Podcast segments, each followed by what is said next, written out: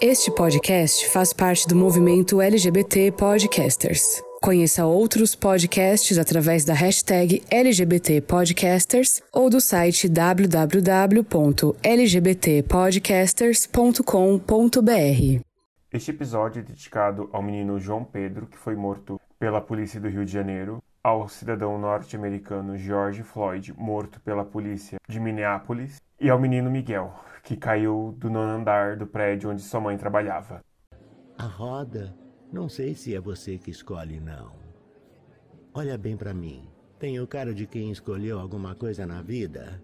Quando dei por mim, todo mundo já tinha decorado a tal palavrinha-chave e estava a meu, seu lugarzinho seguro rodando na roda. Menos eu. Menos eu. Quem roda na roda fica contente. Quem não roda se fode, que nem eu. Você acha que eu pareço muito fodida?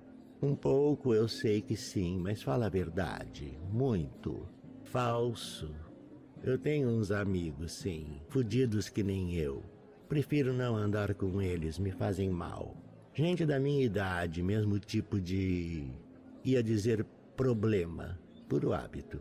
Não tem problema. Você sabe, um saco, que nem espelho. Eu olho para a cara fudida deles e tá lá escrita, escarrada minha própria cara fudida também, igualzinha a cara deles. Alguns rodam na roda, mas rodam fudidamente. Não rodam que nem você. Você é tão inocente, tão idiotinha com essa camisinha Mr. Wonderful. Inocente porque nem sabe que é inocente. Nem eles, meus amigos fudidos, sabem que não são mais. Tem umas coisas que a gente vai deixando, vai deixando, vai deixando de ser e nem percebe. Quando viu babau, já não é mais. Mocidade é isso aí, sabia? Sabe nada. Você roda na roda também, que é uma prova. Todo esse pessoal de preto e cabelo arrepiadinho sorri para você porque você é igual a eles. Se pintar uma festa, te dá um toque, mesmo sem te conhecer. Isso é rodar na roda, meu bem. Para mim, não. Nenhum sorriso. Cumplicidade zero. Eu não sou igual a eles, eles sabem disso. Dama da noite, eles falam. Eu sei. Quando não falam coisa mais escrota, porque dama da noite é até bonito, eu acho. Aquela flor de cheiro enjoativo que só cheira de noite, sabe qual? Sabe porra. Você nasceu dentro de um apartamento vendo TV, não sabe nada por essas coisas de vídeo, performance, high-tech, punk, dark, computador, heavy metal e o caralho. Sabia que eu até vez em quando tenho mais pena de você e desses arrepiadinhos de preto do que de mim? e daqueles meus amigos fudidos, a gente teve uma hora que parecia que ia dar certo. Ia dar, ia dar. Sabe quando ia dar? Para vocês, nem isso. A gente teve a ilusão, mas vocês chegaram depois que mataram a ilusão da gente. Tava tudo morto quando você nasceu, boy. E eu já era puta velha. Então eu tenho pena. Acho que sou melhor Acho que sou melhor só porque peguei a coisa viva. Tá bom, desculpa, gatinho. Melhor, melhor não. Eu tive mais sorte, foi isso. Eu cheguei antes. E até me pergunto se não é sorte também estar do lado de fora dessa roda besta que roda sem fim, sem mim. No fundo tenho nojo dela. Você, você não viu nada. Você não viu, você nem viu o amor. Que idade você tem? 20? Tem cara de 12. Já nasceu de camisinha em punho, morrendo de medo de pegar AIDS. Vírus que mata, neguinho, vírus do amor. Deu a bundinha, comeu o cozinho, pronto, paranoia total. Semana seguinte nasce uma espinha na cara e salve-se quem puder. Baixou Emílio Ribas caganeira, tosse seca, gânglios generalizados. Oh boy, que grande merda fizeram com a tua cabecinha, hein? Você nem beija na boca sem morrer de cagaço. Transmite pela saliva, você leu em algum lugar. Você nem passa a mão em peito molhado sem ficar de cu na mão. Transmite pelo suor. Você leu em algum lugar. Supondo que você lê, claro. Conta pra tia. Você lê, meu bem? Nada, você não lê nada. Você vê pela TV, eu sei. Mas na TV também dá o tempo todo. O amor mata amor, mata amor, mata. Pega até ficar do lado, beber do mesmo copo. Já pensou se eu tivesse? Eu que já dei para meia cidade e ainda por cima adoro viado. Eu sou dama da noite que vai te contaminar com seu perfume venenoso e mortal. Eu sou a flor carnívora e noturna que vai te entontecer e te arrastar para o fundo do seu jardim pestilento. Eu sou a dama maldita que, sem nenhuma piedade, vai te poluir com todos os líquidos, contaminar teu sangue com todos os vírus. Cuidado comigo, eu sou a dama que mata, boy. Já chupou buceta de mulher? Claro que não, eu sei. Pode matar. Nem caralho de homem. Pode matar. Já sentiu aquele cheiro molhado que as pessoas têm nas virilhas quando tiram a roupa? Tá escrito na sua cara. Tudo que você não viu, não fez, está escrito nessa sua cara que já nasceu de máscara pregada. Você já nasceu proibido de tocar no corpo do outro. Punheta pode, eu sei, mas essa sede de outro corpo é que nos deixa loucos e vai matando a gente aos pouquinhos. Você não conhece esse gosto que é o gosto que faz com que a gente fique fora da roda que roda e roda e que se foda rodando sem parar, porque o rodar dela é o rodar de quem consegue fingir que não viu o que viu. Oh, boy. Esse mundo sujo todo pesando em cima de você, muito mais do que de mim, e eu ainda nem comecei a falar na morte. Já viu gente morta, boy? É feio, boy. A morte é muito feia, muito suja, muito triste. Queria eu tanto ser assim delicada e poderosa para te conceder a vida eterna. Queria ser uma dama nobre e rica para te encerrar na torre do meu castelo e poupar você desse encontro inevitável com a morte. Cara a cara com ela. Você já esteve? Eu sim, tantas vezes. Eu sou curtida, meu bem. A gente lê na sua cara que nunca. Olá, gente, tudo bem? Esse é o sétimo episódio do TuboCast. E esse foi o conto do Caio Fernando Abreu, Dama da Noite, na voz do Carlos Eduardo Valente. Faz pensar, né? Eu sou o Guto, editor deste podcast. E vocês, meninos? Eu sou o Diego, psicólogo, ativista aí na diversidade, né? E um curioso, curioso por temáticas como as que a gente vai é, tratar hoje. Assim como os demais, eu tô bem, bem feliz aí pela participação. É sempre muito bom estar aqui no podcast. Eu só quero ressaltar é, que o meu lugar aqui, como psicólogo, né, o meu lugar de fala, é, muitas vezes não vai ser o lugar de fala né, em termos de vivência, né? mas de, justamente para levantar questões, é, compreender algumas coisas junto com todo mundo aí, inclusive junto com você que nos ouve, né? A gente fala e a gente ouve e aprende e aprende todo mundo junto. Então, é um prazer estar aqui novamente. Eu sou o Júlio, eu também sou editor desse podcast. Eu, na verdade, eu sou um pouco mais que editor, porque além de editor, eu sou social media, eu sou youtuber desse podcast também. Eu falo umas besteiras no Twitter, mas também falo coisas sérias. Hoje, gente, é... o Tubocast, ele recebe aí o Jean Vinícius, né? Ele é coordenador da Aliança Nacional LGBTI para a área de HIV AIDS além de militar contra as opressões, né, como aquelas relacionadas à raça, classe, gênero, cor de pele. Hoje vamos falar principalmente de temas como sexualidade, aí, opressões, violência, juventude. Enfim, vamos falar pouca coisa hoje. É, Jean, querido, muito obrigado pela tua disponibilidade de estar aqui com a gente. Mas é, ninguém melhor também para descrever você do que você mesmo, do que você mesmo, né? Então eu vou te dar a oportunidade de falar e na tua apresentação e tudo, fala um pouquinho do teu trabalho pra gente eu já queria aproveitar para você, enquanto você fala também, para também já ir mesmo meio que tirando algumas dúvidas. Existe consenso hoje dentro dos movimentos é, de, de, etnia, de raça, a questão da, da nomenclatura preto e negro? Porque eu já ouvi, às vezes, questões em relação a isso, é, tanto no sentido negativo quanto no sentido positivo. Então, fala um pouquinho para a gente que, que termos são interessantes da gente usar, até para essa conversa de agora que a gente vai ter, começar a ter, mas também para as pessoas que estão nos ouvindo, né?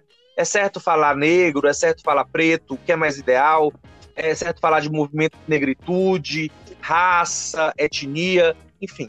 É, seja bem-vindo e manda brasa. Obrigado. Obrigado. É difícil, né, assim, se apresentar.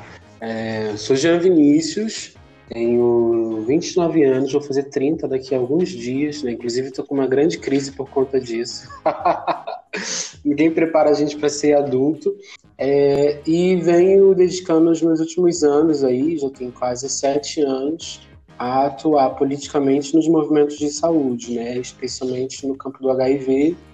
Para além disso, é, também tenho uma atuação de alguns anos no movimento negro unificado e também na organização política das pessoas LGBTs, que eu venho tentando, né, assim, a partir é, das minhas questões, né, enquanto uma pessoa que tem um corpo atravessado por é, opressões de cor, de, de, de orientação sexual e também por questões de status sorológico, é me mobilizar a partir é, de, uma, de um entendimento é, de que é, todas essas opressões, isso a gente chama de violência, elas não são naturais, elas são ocasionadas. E se elas são ocasionadas, a gente pode pensar em formas individuais e coletivas também de tentar responder a elas. É, é um sonho, né? Assim, é um pouco utópico, mas é, me mobiliza profundamente. Bom, quanto à questão das nomenclaturas, é, não existe um consenso, né? Assim, é, várias pessoas vão se autodeclarar pessoas negras e várias pessoas vão se autodeclarar pessoas pretas. É, o que vai, me parece que vai, é, é, o ponto de partida, né, que vai determinar é, como esse indivíduo que tem essa cor vai se autodeclarar é a sua compreensão acerca de determinadas questões. Né? Então, é, em termos uh, de linguagem, se a gente for pensar na, em todas as associações que existem em relação à palavra negro, elas são extremamente depreciativas, né? e existe uma série de significados para isso. Então, muita gente vai uh, refutar né, assim, essa autodeclaração também por reconhecer isso. Né? Em contrapartida, há outras pessoas que, por uma série de outras justificativas, vão sim se autodeclarar pessoas negras. É, a gente pode ir falando mais à frente, mas a meu ver, ambos os termos eles não só podem, mas eles devem ser utilizados em contextos diferentes, com finalidades diferentes. E aí para as pessoas brancas, né, é, e a questão da dúvida, vale a forma como o indivíduo se autodeclara, né, uma questão de respeito. Então, é, independente das, da, das suas considerações em relação a um termo ou ao outro, vale o respeito à autonomia do indivíduo. Então, se uma pessoa vai se autodeclarar preta, trate-a como pessoa preta. Se uma pessoa se autodeclara negra, trate como tal também. E você se autodeclara como? Hoje, uma pessoa preta. Viu, Jean? Só para contar assim a última notícia aqui de Curitiba, é, tá tendo uma manifestação gigante no centro de Curitiba é, de repúdio ao racismo, né, crescido tanto nos Estados Unidos quanto aqui no Brasil, e tem acontecido há 500 anos, né, ah, por aqui. E só para você saber que Curitiba não tem só um lado ruim, né, tem um lado... é, já, já tive algumas experiências não muito boas no Sul, né, é, infelizmente é. o Sul tem essa, essa, esse histórico, né? Mas é, tem bastante gente boa por aqui também. Sim. Sim, eu acredito. O, Jean, é, o que, que você está achando desse clima de revolta que está acontecendo nos Estados Unidos e no Brasil com relação ao racismo? Você acha que é difícil enfrentar a questão do fascismo, né, no governo federal? E a violência, né, governamental, a violência estatal, ao mesmo tempo de uma, de uma pandemia, né, de Covid. O que, que você acha? Assim, eu sei que você vai, provavelmente vai falar que é difícil, né? Eu, eu pelo menos, eu imagino que você acha que é difícil, mas é, o que, que você está pensando sobre, sobre tudo isso? É, eu gostaria já de indicar um livro que eu acho que é bastante fundamental assim, para a gente conseguir compreender algumas coisas. Um livro de um cara chamado Fanon, que se chama Peles Negras, Máscaras Brancas. Bom, é, hoje eu compreendo que quando a gente pensa em, em racismo, né, especialmente no campo da, das identidades, né, seja identidade racial negra ou identidade racial branca, porque branco também é raça, apesar de historicamente a gente né, ter uma série de processos de não visibilização disso, enfim, hoje compreendo que é, em relação à identidade, né, é, quando a gente pensa em racismo, eu penso que racismo é também a produção de um modo de existir ligada à colonização. Isso significa dizer, e esse cara, esse livro que eu deixei como dica, vão dizer muito melhor, que o negro, o negro é uma ficção. O negro não existe. O negro é uma alegoria do racismo. O que, que significa? A identidade racial negra, como a gente conhece, isso que chamamos de negro brasileiro, é uma invenção do racismo. Então, se uh, o negro não existe, né, porque esse, esse sujeito ele foi forjado a partir do ódio né, e condicionado também à autodestruição, em contrapartida, a gente tem uma identidade racial branca que ela é forjada a partir de uma visão castrada de si. Então vamos lá, simplificando, os indivíduos, os indivíduos negros, eles não reconhecem em si humanidade, que eles foram forjados. Essa identidade, que é uma identidade compulsória, né? ou seja, que ela, foi, que ela já foi imputada, ela está ligada ao auto-ódio e ela está ligada à, à produção de uma incapacidade do indivíduo em reconhecer em si humanidade. Então o negro olha para si e ele não se reconhece enquanto humano. Da mesma forma como o, o, branco, né, como a identidade racial branca, ela só consegue enxergar a humanidade em tudo que é, lhe representa. A branquitude olha para si e ela mata. E na verdade, perdão, e, e, ela e ela só se reconhece a partir dos seus próprios signos. Então, por exemplo, o caso envolvendo o rapaz que foi morto e o, o policial, quando o policial, né, quando as forças militares, elas matam o sujeito negro, elas matam seguindo a lógica de, aquele, de que aquele indivíduo é um não humano, é um objeto, ele é um monstro. Então, se ele não é um humano, ele é um objeto, ele é um monstro, justifica-se a morte dele, né? Justifica-se porque essa morte ela funciona como uma espécie de uma garantia de que vai haver a ordem, né? A ordem das coisas. E eu falo ordem para quem, né? É aí que me parece que toda a revolta que está ocorrendo lá, né, que ela tem ocorrido também aqui no, no Brasil, ela tenha se dado por uma série de coisas, assim. É, mas, a meu ver, um, esse fenômeno também pode ser explicado pelo levante das vozes da população negra que historicamente está à margem de todo o processo de construção da riqueza mesmo dessas sociedades. Então, assim, Brasil, existe história do Brasil sem um povo negro? Não existe. Né? Toda a riqueza produzida no Brasil foi graças ao nosso trabalho e também à nossa exploração. Em contrapartida, quando a gente pensa em toda a estética institucional do país, ela é branca. A população negra não está representada nos espaços de, de poder e de decisão, né? E isso se dá também porque toda a estrutura das instituições do Estado, elas não foram construídas por nós e elas não são pensadas para dar conta das nossas demandas. Então, hoje o que tem acontecido ainda é um movimento, a meu ver, bastante tímido, a gente precisa avançar muito. Hoje eu compreendo que quando a gente pensa em, em racismo, a gente está pensando também na produção de um modo de existir, né? e no modo de existir ligado à colonização. Isso significa dizer que o indivíduo negro, a identidade racial negra, ela é ficcional, né? ela é uma ficção, ela não existe, ela é uma, uma alegoria do racismo, né? E aí, por que, que a gente tem né, é, tudo isso? Porque a identidade racial do negro em situação de diáspora, ou seja, em situação de dispersão, fora do continente africano, ela é forjada a partir da relação entre o colonizado e o colonizador. Então, o negro brasileiro, ele é uma a identidade negra brasileira, né? Ela é uma ficção, como a gente a conhece hegemonicamente.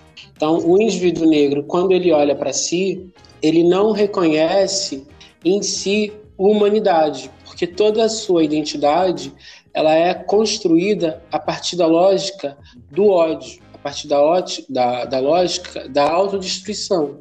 Em contrapartida, quando a gente pensa na identidade racial é, branca, né, na branquitude, a, a, a branquitude também tem uma, uma visão castrada de si, porque ela só consegue ver humanidade é, naquilo que ela se sente representada. Então, isso, isso por exemplo, uh, nos leva a entender por que, que um policial branco mata um, polici um, um homem negro.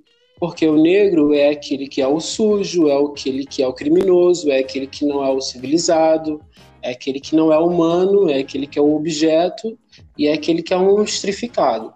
Se ele é tudo, se ele é tudo isso, né? Se ele possui todos esses signos é, que são ruins, justifica existe uma negativização, é, já né? existe, né? Deixa eu ver se eu, se eu, entendo um pouco. É, existe uma negativização da, é, da, da, de toda a terminologia que envolve é, a identidade racial negra. Isso, isso a gente meio que herda, é, da, isso é uma herança colonial. Mas teria outro, além, da, além do colonialismo, né, além da, do, do processo de escravi, escravização né, das pessoas é, negras, tem outro, você, você consegue enxergar outros fatores que contribuem para essa depreciação ainda das pessoas negras até hoje? Ou a gente ainda, é, infelizmente, isso tudo ainda é, é, é um fruto grande da, do, do, período de colonialismo, de escravização?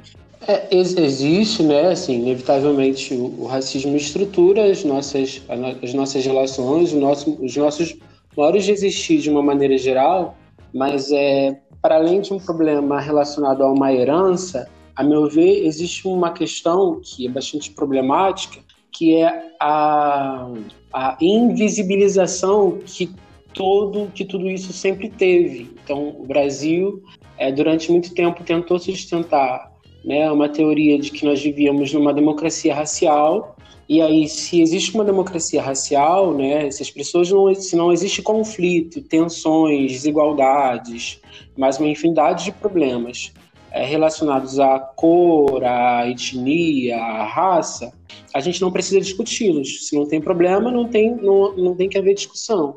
Né? Então, é, o que aconteceu vem acontecendo é que na prática o mito da democracia racial, né, e toda essa ideia acaba por interditar a discussão, né, e a pensar em termos né, é, concretos formas de, de combate à discriminação, né? Não só a discriminação, sim, sim. mas também, sobretudo, a, a redistribuição seja, a de riqueza. A é invisibilização é, muitas vezes é uma forma de discriminação, né? Quando você e, eu percebo que isso é muito claro em discursos da extrema-direita, quando para que lembrar de, de, de, do passado, para que lembrar de ditadura, para que lembrar de, de escravidão, nós estamos no presente. Por trás desse discurso existe uma tentativa de, de invisibilização da, da, da, realidade atual, né? que é histórica. Não é? Então, quando se nega esse passado, não é no sentido de, ah, vamos é. caminhar daqui para frente no sentido positivo mas é, é como se fosse uma minimização dos movimentos sociais, no caso, né, os movimentos pela igualdade racial, né, de, de, de etnia. É, a, a, a, a, negação tem como objetivo é, principal a interdição da discussão. Né? Então a gente não a gente interdita a discussão e, e interdita a possibilidade de se pensar respostas a, aos problemas.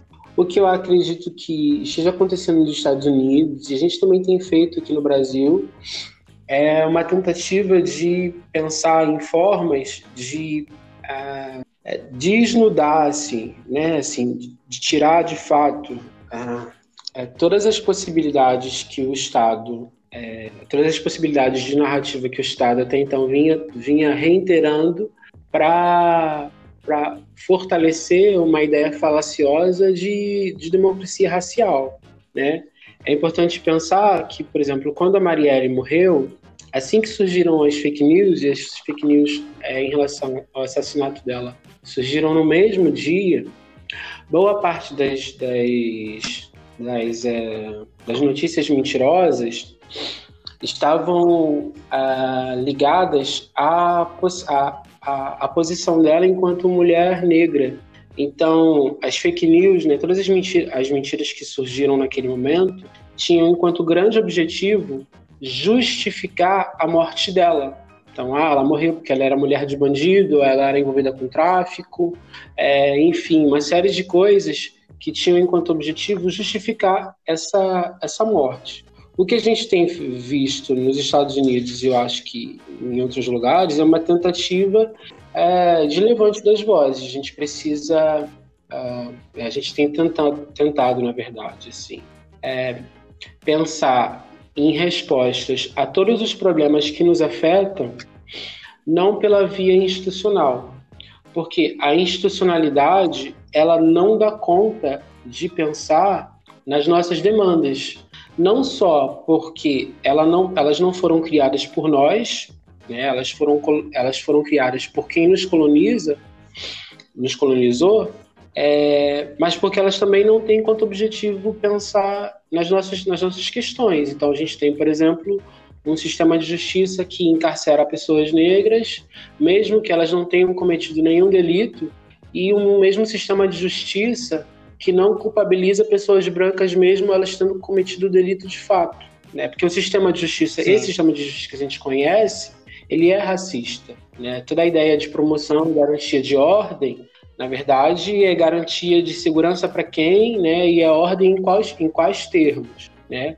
E aí, já te respondendo em relação à pandemia, o que a pandemia tem feito no Brasil, é, nos Estados Unidos e em outros países, é o que todas as pandemias fazem elas se caracterizam por trazer à tona os problemas daquela sociedade. Então, numa sociedade como a nossa, né, onde existe muito racismo, onde existe muita desigualdade, né, econômica, de oportunidades, onde muito, muitas violências de gênero também, as pandemias elas vão trazer isso à tona. Então a gente tem, por exemplo, em relação às mulheres, um aumento de violência doméstica nesse cenário de pandemia. Né? A gente tem, em relação à pandemia, já um número é, em, em, vários lugares que apontam para a disparidade de pessoas negras, de, de morte de pessoas negras e pessoas brancas. É uma questão da pandemia? Não é uma, é uma questão do vírus? Não. Né? O vírus em si não, não discrimina ninguém. Né? Mas ele se caracteriza a partir do que, a, do que as sociedades apresentam para ele.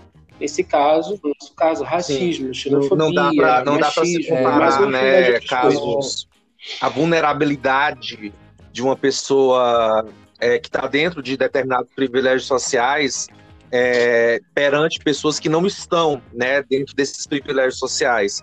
Então, a vulnerabilidade, a exposição de grupos ao vírus é diferente. O vírus não é racista, mas a forma como a pandemia é, se dissemina no mundo ela mostra a desigualdade social da realidade de muitos países, né? Sim, Sim verdade. E é, só um, um adendo assim, bem rapidinho, eu estava vendo hoje que no Congo é, tá voltando o ebola. Depois de ter dado uma baixa no, no surto, tá voltando.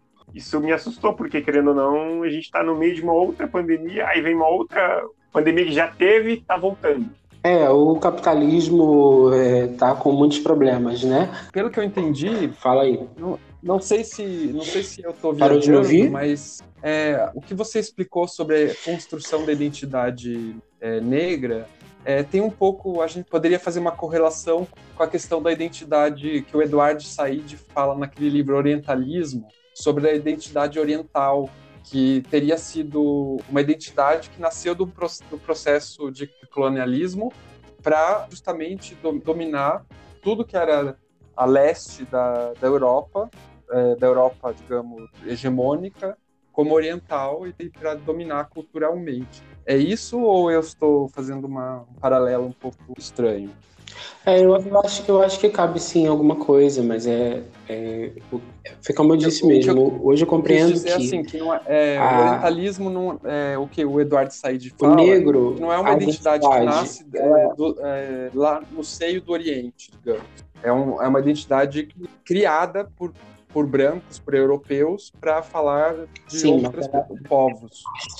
E você acha que esse mesmo processo se dá com a identidade negra, é isso? Sim. É, é porque quem coloniza pensando... é que diz o que o outro é, pode. né?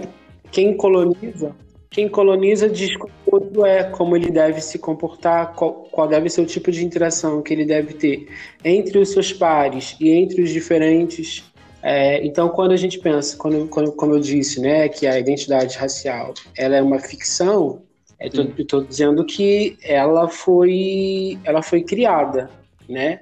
E esse indivíduo ah, que possui essa identidade, né, que é uma identidade compulsória, ele vai se, ele muitas vezes ele vai se ele vai se comportar segundo as expectativas que se tem sobre ele. Então é por isso que a gente tem, por exemplo, é, muitas pessoas negras que ainda uh, se recusam a. Como é que eu posso te dizer?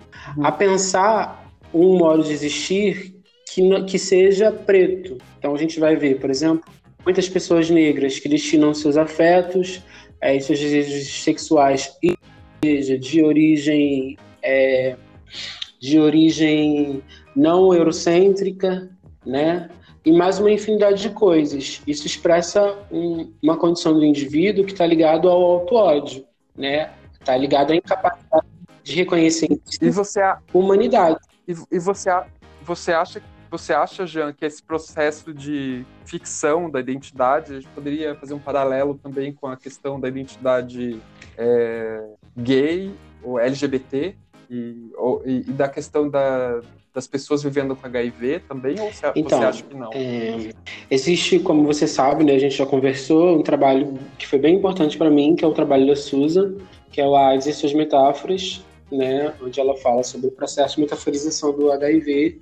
E aí, nesse livro, ela Sim. traz uma ideia que ela chama de identidades deterioradas, né? onde o indivíduo, a partir das experiências dele com o HIV, a partir da infecção, ele deixa de socialmente é, ser compreendido é, como humano. Ele passa a ser visto a partir da, da ótica da doença, como aquele que oferta perigo ao outro, como aquele que está sendo penalizado, como aquele é, que cometeu né, o delito. Ele, a partir, a partir de a partir dessa experiência, ele perderia, segundo o que ela diz, a humanidade que ele possui. O que é, a Susan Sim. não pensa é que quando ela pensa num indivíduo, mas ela não considera completamente que esse vírus está em um corpo e esse corpo também possui uma cor, ela vai desconsiderar que é, as pessoas, existem indivíduos, grupos humanos, que para além da experiência negativa com HIV, né, ligada à desumanização, eles já sofreram uma, uma desumanização anterior. Então, a pessoa negra não perde a, a, a humanidade dela a partir da experiência com HIV.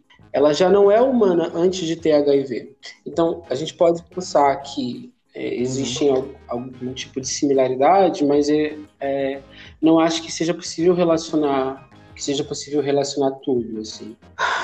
Sim. Inclusive até até para uma questão é, social, né, de movimento, é interessante a gente fazer as, as devidas ênfases, a meu ver, né? É, é claro que no, no campo individual a gente não faz essa, separa, essa separabilidade, mas eu, eu entendo que a nível político é importante a gente fazer é, as devidas ênfases, né? Quando a gente fala de gênero, sexualidade, é, etnia, condição sorológica, enfim, é importante as ênfases justamente pela questão da visibilidade.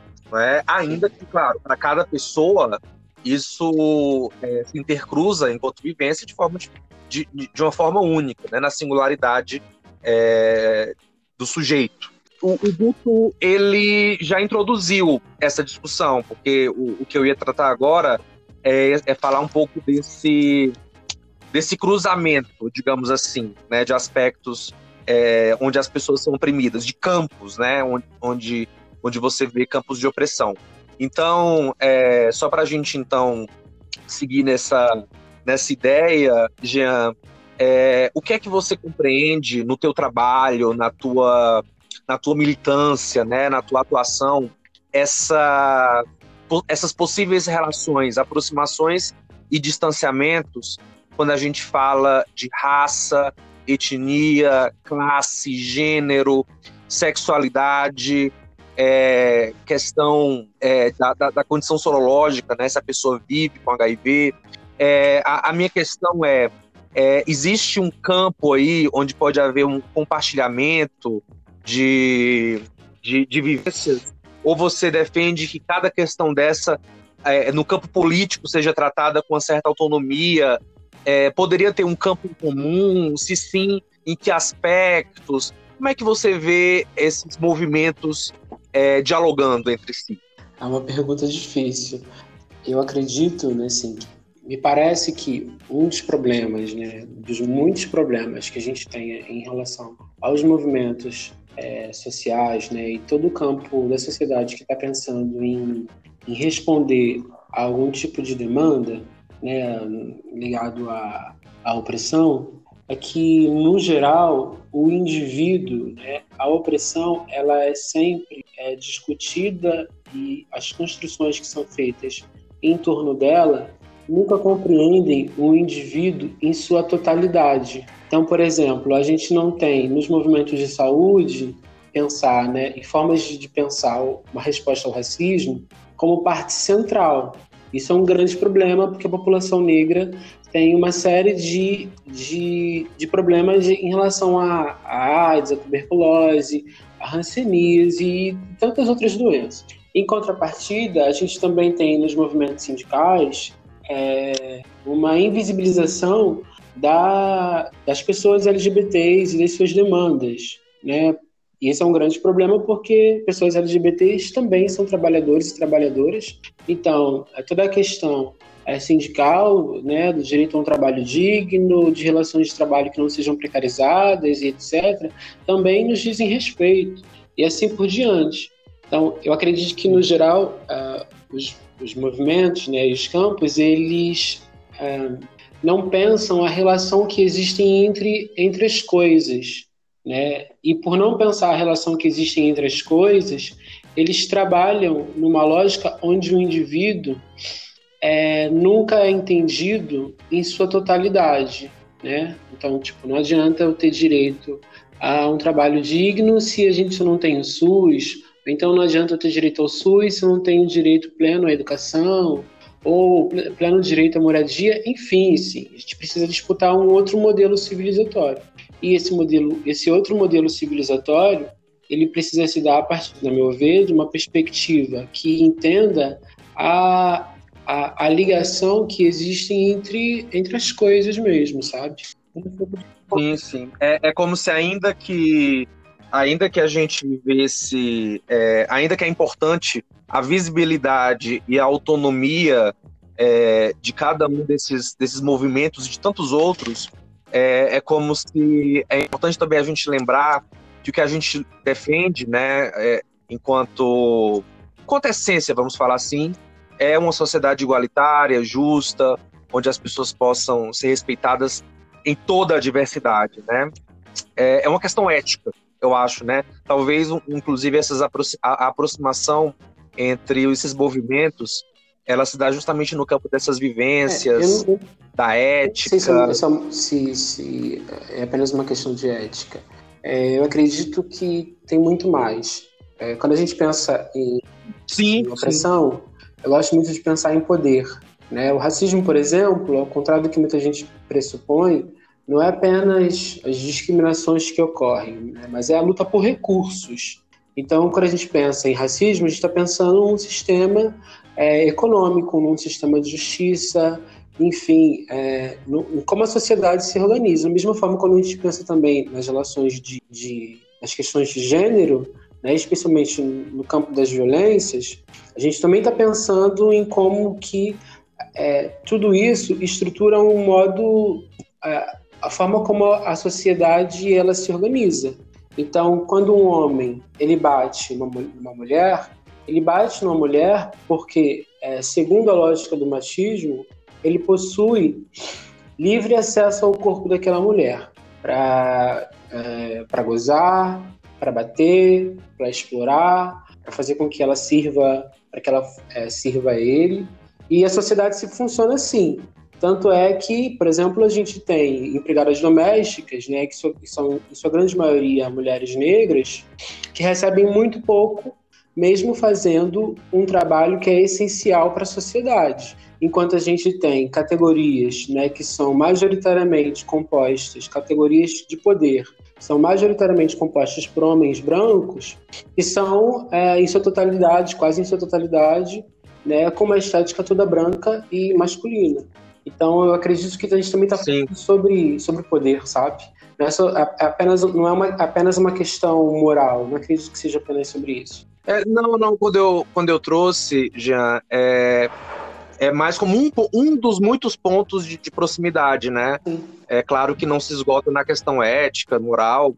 Quando você falou, por exemplo, de, dessa questão da, da, da mulher, né, que, que, que, sofre agressão dentro desse sistema machista, misógino, patriarcal que a gente vive, me remeteu, me remeteu também a outra forma comum de, de opressão, que é a objetificação do outro, né?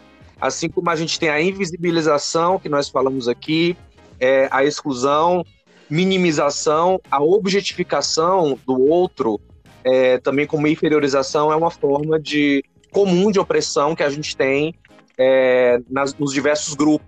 É. Né, nesses diversos grupos. Essa objetificação a gente ainda que, ainda que cada uma se dê de uma forma diferente. Aí é, é, o, o, que eu trago aqui é a importância desse diálogo, né? Mas também com autonomia.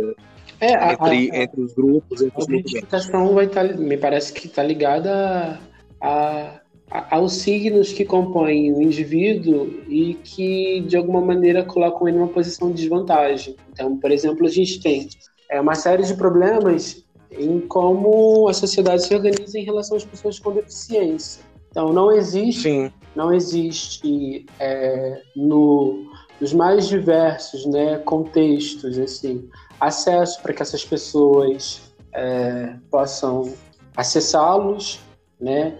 é, todo, toda a, a toda a, questão né, do acesso à saúde também a partir de uma perspectiva que exclui a possibilidade dessas pessoas é, acessar o sistema de saúde. Na educação, a gente tem um cenário muito parecido. Por quê? Porque as pessoas com deficiência elas também são compreendidas como inferiores, como menos humanas. Então, se sim, elas são menos sim. humanas, a gente não precisa pensar, a gente no Estado, né, em formas de integrá-las. É, eu, eu, o que está tá em jogo muitas vezes nessa, nessa desigualdade é você simplesmente não enxergar o outro como um outro, né? A pessoa como uma pessoa. É, é, é um simples, entre aspas, uma simples mudança de, de nome, de nomenclatura, tirar todos e todas e falar todes, é uma forma que de respeitar é, pessoas que não se sentiam contempladas né, com essas duas nomenclaturas. Ah, então, é, não, é, não é uma coisa óbvia, uma coisa mínima, quando eu digo que o outro é outro, quando eu respeito essa humanidade, que nós somos iguais. É justamente essa igualização, é, essa, essa, essa luta né, por, por igualdade que, que faz parte, muitas vezes, dos movimentos. Só explica pra gente, sim, um pouquinho melhor essa, essa relação tá da, da é... raça com o HIV, da exposição, que acho que não ficou muito claro. É, se você puder dar exemplos assim para o pessoal que está ouvindo, porque às vezes as pessoas não têm uma, uma um conhecimento é. na área de HIV e tal. É, como a epidemia de HIV no Brasil, ela, ela, ela, ela acaba sendo deter, é, determinada, entre aspas, é. por questões de raça. Vai haver o que as evidências científicas elas evidenciam é que é, raça, cor, etnia, classe, gênero são determinantes no acesso à testagem, a tratamento, a métodos de prevenção. Então, isso significa dizer que pessoas negras acessam menos a testagem, é, muitas vezes vão ter menor adesão ao tratamento com, é, por base de antirretroviral, assim como as mulheres também vão ter é, um menor acesso à PEP, né, que é a profilaxia pós-exposição. A, a população trans também tem uma série de questões ligadas aos serviços de saúde, e isso também vai se perpetuar em relação aos serviços de HIV e AIDS. Então, é, todas essas, essas questões, elas interferem de maneira direta na testagem, no acesso a, testagem, tratamento, métodos de prevenção, e elas também determinam a forma como, muitas vezes, o indivíduo vai viver a sua sexualidade. Então, é comum, por exemplo, a gente ouvir, como eu já ouvi de várias pessoas trans, elas falarem que começaram a sua vida sexual a partir do estupro, a partir da violência, né? Eu já ouvi de muitas pessoas negras que iniciaram suas vidas sexuais e viveram é, boa parte delas se relacionando com pessoas brancas e sendo vítimas de violências dentro dessas relações, e isso determinava muitas vezes em quais condições o sexo ia ocorrer, se ia haver ou não uso do preservativo, né? Então, a, a meu ver, existe muita relação entre tudo isso. Pessoas vivendo com HIV optam por privilegiar relações e relações afetivas e até mesmo atos sexuais com outras pessoas em igual, é... igual em eu acho bom. Assim, é, que, que não se disso? trata assim de cercear o desejo de ninguém. As pessoas com HIV, é, mesmo com HIV, continuam, continuam sendo pessoas, né? É, com direito à vida sexual, com direito à vida afetiva. É, só que, infelizmente, a condição, é, essa condição sorológica, in, inclui muitas vezes em, em alguns problemas, né, especialmente ligados à discriminação. Então, o que parte da galera vai fazer é pensar em formas de construir o seu desejo sexual, o seu desejo afetivo para estar com seus pares, né? Isso não quer dizer que uma relação entre pessoas com HIV ela vai ser isenta de todo e qualquer problema. Isso significa dizer que alguns dos problemas que se que iriam ser presentes numa relação onde uma pessoa tem HIV e a outra não, é, não vão aparecer naquela relação. Então, exemplo, eu tenho alguns amigos que depois do término da relação, a pessoa, a, uma, uma das partes acusou a outra de lhe ter imputado a infecção, o que é algo super grave, né? Mas às vezes ocorre uhum. é, essa acusação. E aí, numa situação onde ambas as pessoas têm HIV, isso não vai acontecer. Ou então, a questão do uso do preservativo, como ele vai ser administrado, se ele vai é, estar presente ou não, ela também pode ser minimizada. Então, tem tudo isso, sabe? Mas você, você não acha que, que, que essa estratégia, uhum. assim, por exemplo, é, procurar pessoas só do mesmo, do mesmo status sorológico não poderia reforçar os estigmas? Não, não tô falando que é isso. É, eu acho é, que. Fazendo uma assim, pergunta. Assim, não dá pra gente conhecer. A gente não sabe do status, do status sorológico de uma pessoa quando a gente conhece, né, de cara, assim. O que eu acredito que dê, que seja possível fazer, é pensar, é pensar em termos políticos mesmo, é de que maneira que a gente pode construir os nossos afetos para os nossos pares, entendendo que os nossos pares são atravessados por violências que também nos atravessam. Então eu encaro muito mais como um posicionamento político, sabe, de tentar é, fazer outra pessoa é, na mesma condição que eu gozar, sabe, se sentir amada, do que propriamente uma questão de cerceamento de, de prazer. Eu não acredito que seja isso, não. Mas é transam com quem não tem HIV e tem outros Sim. que de, determinam não transar. E é ok também, sabe? É, Sim. Uhum. É, eu tenho um amigo que ele, que ele namora um soro discordante, que é assim, né, que chama, né? Quando são duas pessoas, uma tem e outra não, né?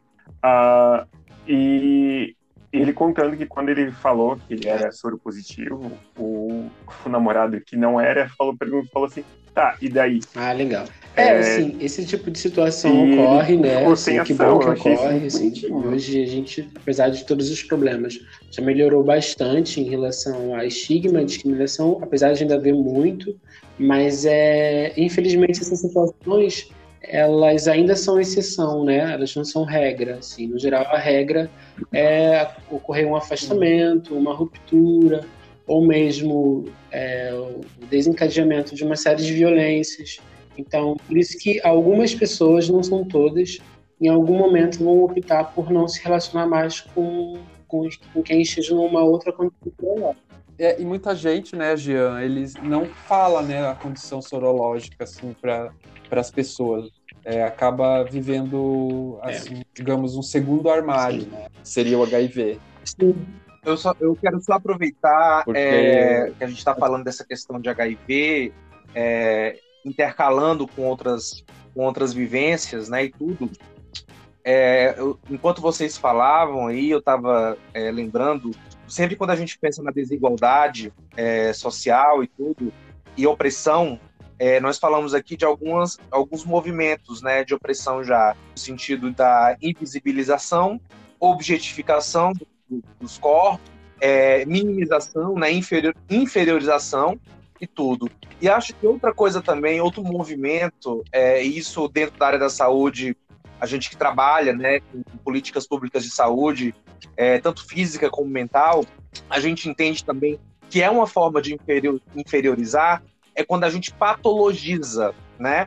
É claro que na questão do HIV é, entra aí a questão do vírus, mas quando a gente tira isso, é, quando a gente vai tratar questões sociais, psicológicas, a gente entende que muitas vezes o movimento de patologizar é, é uma forma também de exclusão, é uma forma de inferiorização, né? Esse corpo com HIV que é sujo, que é patologizado, que é amaldiçoado. É, é interessante também lembrar que o, o, a, a, maldição, a doença maldição, como a lepra, né, nos tempos bíblicos, acontece hoje com HIV. Então, tem vários movimentos de, de excluir e discriminar. E a patologização aliada a, a, a, a, a tratar como uma maldição, como castigo, também acontece né, no caso do HIV e de outras e de outras vivências. Não nos esqueçamos que foi retirado da lista de patologias, né? Nós até comentamos isso no 17 de maio, a homossexualidade na década de 90. E a patologização, ela estava ligada sim a um processo de interiorização. É, muitas vezes, que muitas vezes é destinado a outros grupos ainda. Então a gente tem que tomar muito cuidado quando a gente pensa saúde, doença, é, para tomarmos esse cuidado, né, sobre essa patologização, ela está no sentido de um cuidado de saúde ou está muito mais ligada a uma tentativa de inferiorizar o outro, de discriminar o outro, de dizer que esse outro está fora do normal, né, da, da qualidade normal que eu estou, né? Eu estou na qualidade normal, o outro não está. Enfim, só esse adendo que eu queria trazer no sentido de que é, é, é algo que, que faz parte de muitas dessas vivências que a gente está trazendo aqui, que são excluídas, né? A patologização, ou seja, eu estou doente e o outro não está, o outro está puro, está são, está saudável e eu não estou. E também o amaldiçoamento, o, o processo de castigo, né? Ah, você tem HIV porque quem mandou, né? É, é, é ser gay, quem mandou é, fazer um dia, quem mandou ser promíscuo, né? Essas associações também é, que metaforicamente são associadas a castigo, né? A perder a batalha. Então, era esse adentro que eu queria trazer nessa discussão também que vocês falando aí me lembraram. Sim, sim. O que, é, que, você acha sobre isso, Jean? Assim, eu, é, eu já observei assim no movimento de HIV uma, uma, em algumas pessoas assim uma, uma certa é, um certo pesar assim se, se elas tivessem projetado essa culpa assim essa essa essa ideia que vem do outro mesmo fizeram algo errado e tal. É, é... que, que você acha que, que isso é uma coisa que ainda ainda está no movimento de da, eu acho que muito para além do AIDS, é, de como as pessoas que vivem com HIV se compreendem é, e de como que o Estado brasileiro trata isso, existe um, um movimento do mundo, né, que é o da biomedicalização da vida, né? A gente, as pessoas estão cada vez mais ansiosas Sim. e recorrendo a remédios é, as pessoas estão cada vez mais é, depressivas, é, o número de transtornos é cada vez maior, né? Assim, é, o que eu acredito que isso vai ocorrer, assim, né, na relação que a gente pode pensar no que se refere ao HIV, é que a, a forma como o, o Estado brasileiro vai pensar né, numa resposta à AIDS ela vai estar tá muito mais ligada a uma tentativa de controle dos corpos do que ao cuidado com as pessoas já infectadas. É, simplificando, é a gente só tem hoje ainda é, tratamento antirretroviral garantido, não porque exista é, uma compreensão de que isso é fundamental para a manutenção de algumas vidas mas porque esses corpos precisam ser controlados. E aí uma das coisas que informam isso é que as pessoas que vivem com HIV não recebem do Estado o cuidado que elas deveriam, quando na verdade uma resposta à AIDS passa por cuidar de maneira direta das pessoas com, que vivem com HIV. E aí que se faz é medicalizar esses corpos, né? Assim, é tratar toda a questão a partir de uma perspectiva é estritamente biomédica, né? Então vai se esvaziar a dimensão é, do cuidado, de um cuidado mais pensado numa perspectiva integral, a promoção da, da equidade, o combate às discriminações, né, estigma. Que o que está colocado é um corpo que oferece perigos e um corpo que precisa ser controlado, né?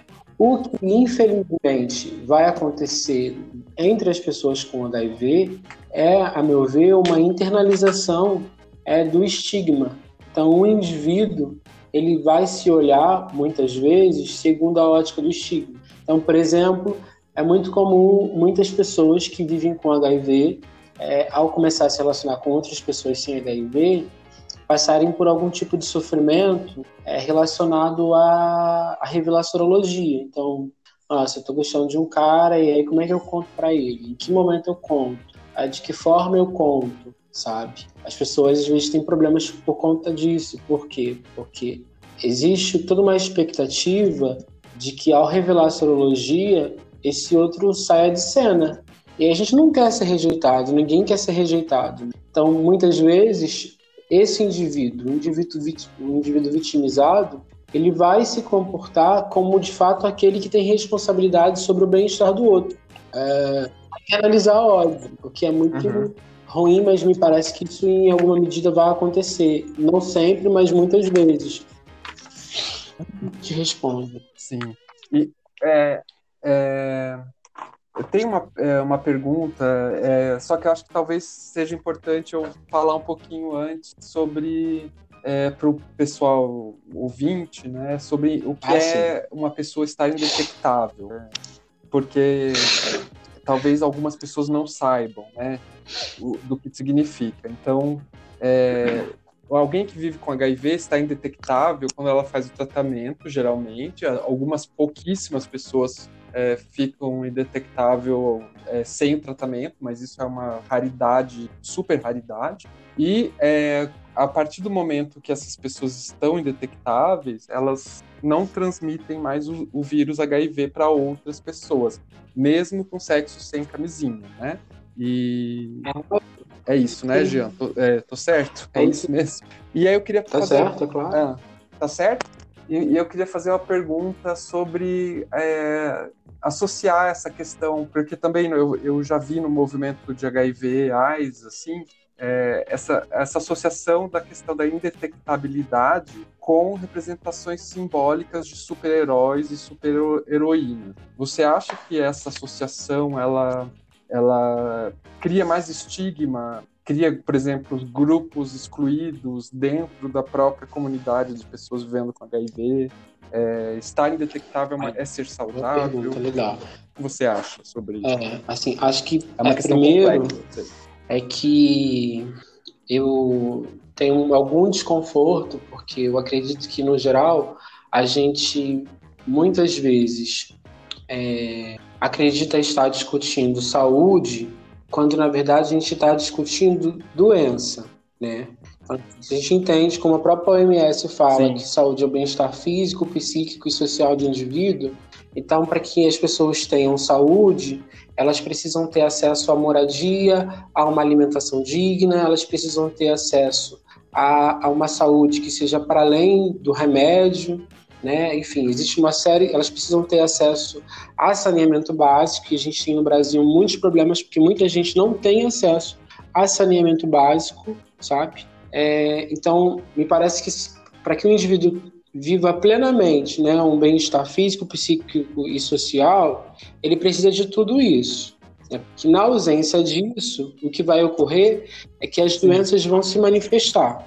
E aí, é, existem alguns indivíduos que é, eles é, vão estar mais suscetíveis às doenças justamente por por falta de acesso a saneamento básico, por falta de acesso a uma saúde que seja para além de uma saúde pensada de maneira biomédica, e mais uma infinidade de outras coisas. É...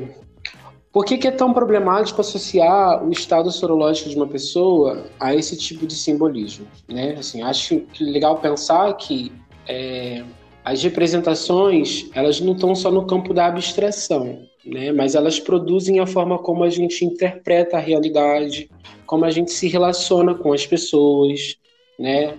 E mais uma infinidade de outras coisas. O que, que é um super-herói? Um super-herói, né? Um super-herói é um personagem é, fictício, ele também é uma representação. ele é dotado de superpoderes, né? Ele é quem defende é, incansavelmente o combate ao mal, ele é quem protege os oprimidos, né? E ele é dotado de altruísmo, de coragem, de força e mais uma infinidade de, de outros predicados. Qual é o problema em associar é, o viver com HIV e um super-herói, né? O problemático é porque, na prática, todos os signos associados a um super-herói eles vão, eles vão ser incorporados, a meu ver, para a experiência com HIV. Então, por exemplo, a gente vai ter uma criminalização, né, não só discursiva, mas uma, uma, uma criminalização que também vai se dar no campo é, concreto, né, de como as pessoas se relacionam, das pessoas que não estão indetectáveis. Então, você vai ver pessoas com HIV que estão, detecta que estão indetectáveis, discriminando outras pessoas que têm HIV que não estão detectáveis. E aí as pessoas que não estão detectáveis, elas vão Sim. sofrer discriminação tanto das pessoas que, é, que têm HIV, mas estão indetectáveis, quanto das pessoas que não têm, é, que não têm HIV. Por quê? Porque se o, o ver com HIV e, o, e é, o estar, estar indetectável é o ser um super-herói, né? super-herói, o super-herói é alguém altruísta né? Então, se você não toma sua medicação por algum motivo, seja porque você não deseja, porque você tem algum problema mental, de saúde mental, ou alguma outra questão, você é alguém que, segundo essa lógica, não pensa no bem-estar do outro. E um super-herói indetectável é alguém que pensa no bem-estar uhum. do outro. Você é alguém que não é dotado de força, você, ou seja, você é alguém fraco. Você é alguém que não é corajoso. E um super-herói, alguém detectável, é alguém corajoso. Você não protege, segundo essa lógica, quem deve ser protegido. E aí, seguindo esse roteiro, quais são as pessoas que precisam ser protegidas? As pessoas que não vivem com HIV. Então, a meu ver, é, associar né, essas associações elas são extremamente problemáticas porque elas vão criar mais estigmas, porque elas vão reiterar aqueles que já são, já são existentes, entende? Entendi. É, inclusive, Jean, a gente teve, acho que há umas duas semanas, um, um programa sobre BDSM aqui no, eu... no, no Tubocast. Três, três, três semanas. E há três semanas, isso. Teve alguma polêmica, nós recebemos inclusive uma mensagem de um, de um ouvinte é, sobre a questão do bearing back, né? Que é, para quem não sabe, para o ouvinte que não sabe, é o sexo ah, sem camisinha. Sem camisinha. E porque eu, eu percebo, assim, é, é, teve, digamos que rolou uma crítica indireta, assim, da, do, do convidado a essa questão do bearing back. E eu percebo também no movimento de HIV uma certa criminalização, assim, talvez o termo seja um pouco exagerado. É, eu não acho que o termo mais exagerado, não. e desconsiderando, muitas vezes, desconsiderando a autonomia das pessoas em decidir né, se, se elas vão optar por, um, por uma gestão do risco ali, de, é, explicando talvez um pouco melhor. É, a, a pessoa, é, toda pessoa deve ter autonomia para fazer sexo do jeito que ela quer, é, tendo, tendo consciência dos riscos que ela está né, se colocando de, de é, é, eu entendi um pouco. Não sei se deu para entender. É, o, a AIDS é tão poderosa, né? Porque ela, como o Dr. Richard, que é uma grande referência para mim, é, traz à tona, ela traz à tona todos os tabus que a gente tem em relação ao sexo é, e também em relação à morte, né? A gente tem, nós, enquanto sociedade, né? Eu não sei, é muito como outras sociedades, como, por exemplo, os orientais é, pensam, né? A morte, mas a gente aqui, nesse, nessa parte do mundo, a gente é o tempo todo educado a não pensar nela. E aí, o que o HIV vai fazer né, assim, é, em relação a, ao exercício da sexualidade, como que essa sexualidade é, vai ser lida pelos outros, é também trazer os signos de uma morte que é, muitas vezes não é uma morte iminente, porque a pessoa pode estar indetectável, é, mas uma morte também que, para além de uma possível morte da matéria, atrelada à infecção a uma morte social, né? uma morte da perca de um indivíduo de sua humanidade. Então, por isso que a gente tem um discurso tão punitivista e tão prescritivo em relação à utilização do preservativo e também ao uso da medicação, porque a gente existe um movimento, né, um movimento em nós, mas que na verdade é um movimento é, que diz sobre como a sociedade se organiza, que é o da recusa por pensar na morte. Né? É muito difícil lidar com, com, com a possibilidade de não existir. E uma iminente infecção, ela traz isso, ela, ela, ela joga um pouco isso na nossa cara, sabe? Então, acredito que, essa lógica punitivista Sim. também está muito ligada a isso, sabe? Eu não sei se respondo, assim. É, eu acho Sim. que talvez, muito para além disso, é, a gente pode uh, também considerar que o preservativo, para além de toda a moralidade né, discursiva que existe em relação a ele, ele de fato ele é uma barreira e para muita gente ele significa parte da perda do, do, do tesão de fato, sabe? Ele é uma barreira. É... Sim. É, o que, eu, o, que eu, o que eu percebo assim no movimento é que se fala muito da, da, da tal é, prevenção combinada e mas parece que não, não se internalizou essa questão.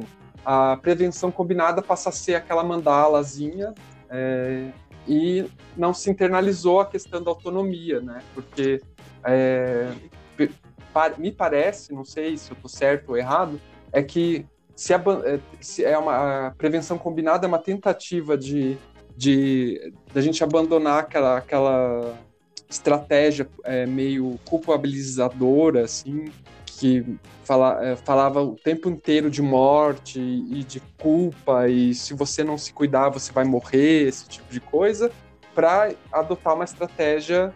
Você, indivíduo, é autônomo para fazer uma gestão de riscos, de, é, usar várias estratégias de como você vai lidar com a sua sexualidade para é, de uma forma que ela te dê tesão, né? Tem gente que não tem tesão, por exemplo, em usar na, o uso da camisinha, Sim, tira o tesão, enfim.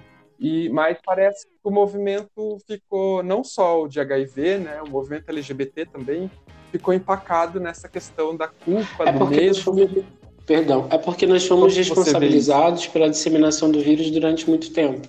E aí, é, essa responsabilização Sim. e essa internalização de todos esses discursos é, criaram, a meu ver, em nós uma, uma moralidade em relação à, à questão, sabe? Existem pessoas que, de fato, fazem prática de bareback. É, e ok, isso é um desejo delas, uma possibilidade que elas têm.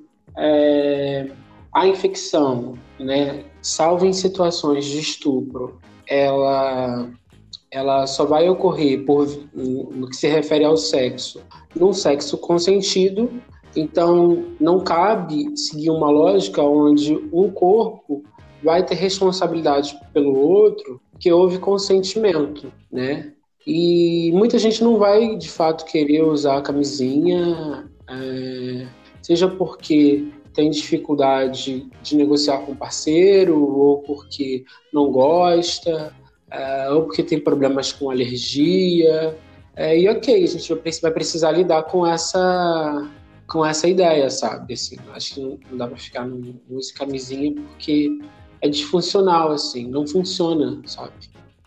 Quando o Guto trouxe toda essa lógica da, da questão indetectável, de que a pessoa, de, de que tem que ser um lugar a ser buscado, né, o tempo todo, essa imposição, né, da saúde, e quem não está indetectável, ou quem é, não fez o teste é porque é fraco. É, é, esse jogo lembra muito a lógica que ela trouxe da metáfora lá da militarização. É como se a gente estivesse sempre degladiando né, com, com a doença num campo de batalha. Então parece que a gente tem, tem que estar sempre bem, indetectável, saudável, superado. É um pouco dessa lógica, inclusive, é. da, da felicidade, né? Você tem que estar sempre bem. Quando a gente discute saúde mental, é, é, muito comum fazer essa discussão, né? A gente vive uma ditadura da felicidade e do prazer. É, a gente vive numa sociedade onde mentalmente você tem que estar sempre bem, sempre feliz, sempre é, alegre. E parece que quando a gente traz isso para o campo da discussão do HIV/AIDS, é também nessa lógica. Você você tem que estar sempre buscando o sexo com camisinha, você tem que estar sempre buscando a indetectabilidade, a saúde acima de tudo. E aí vira meio que uma moral também, né? Existe uma moralização aí, né? Muitas vezes nesse discurso. É, é, a Susan fala que o próprio corpo ele foi é, metaforizado. É, o corpo, e aí eu não lembro exatamente em que momento ela diz da história que isso foi acontecendo, é, em qual século, mas ela fala que o corpo é, passa a ser visto como um templo, como uma casa, Sim. e a infecção como uma invasão. Sim. Né? Então, a, a, a, lógica da guerra, né, ela vai, ela vai sendo criada a partir desses elementos, né? Então, o corpo é um templo, o vírus é um invasor, né? Então, se estabelece uma relação ali de o organismo é o campo, o campo que está sendo invadido, o vírus é o invasor. Então, tem toda essa sim, lógica. Sim. Né, e, e o problema, quando a gente discute isso no campo da saúde, né, do campo das políticas de saúde, e isso é importante pra, até para desconstruir né, lógica militarista e bélica.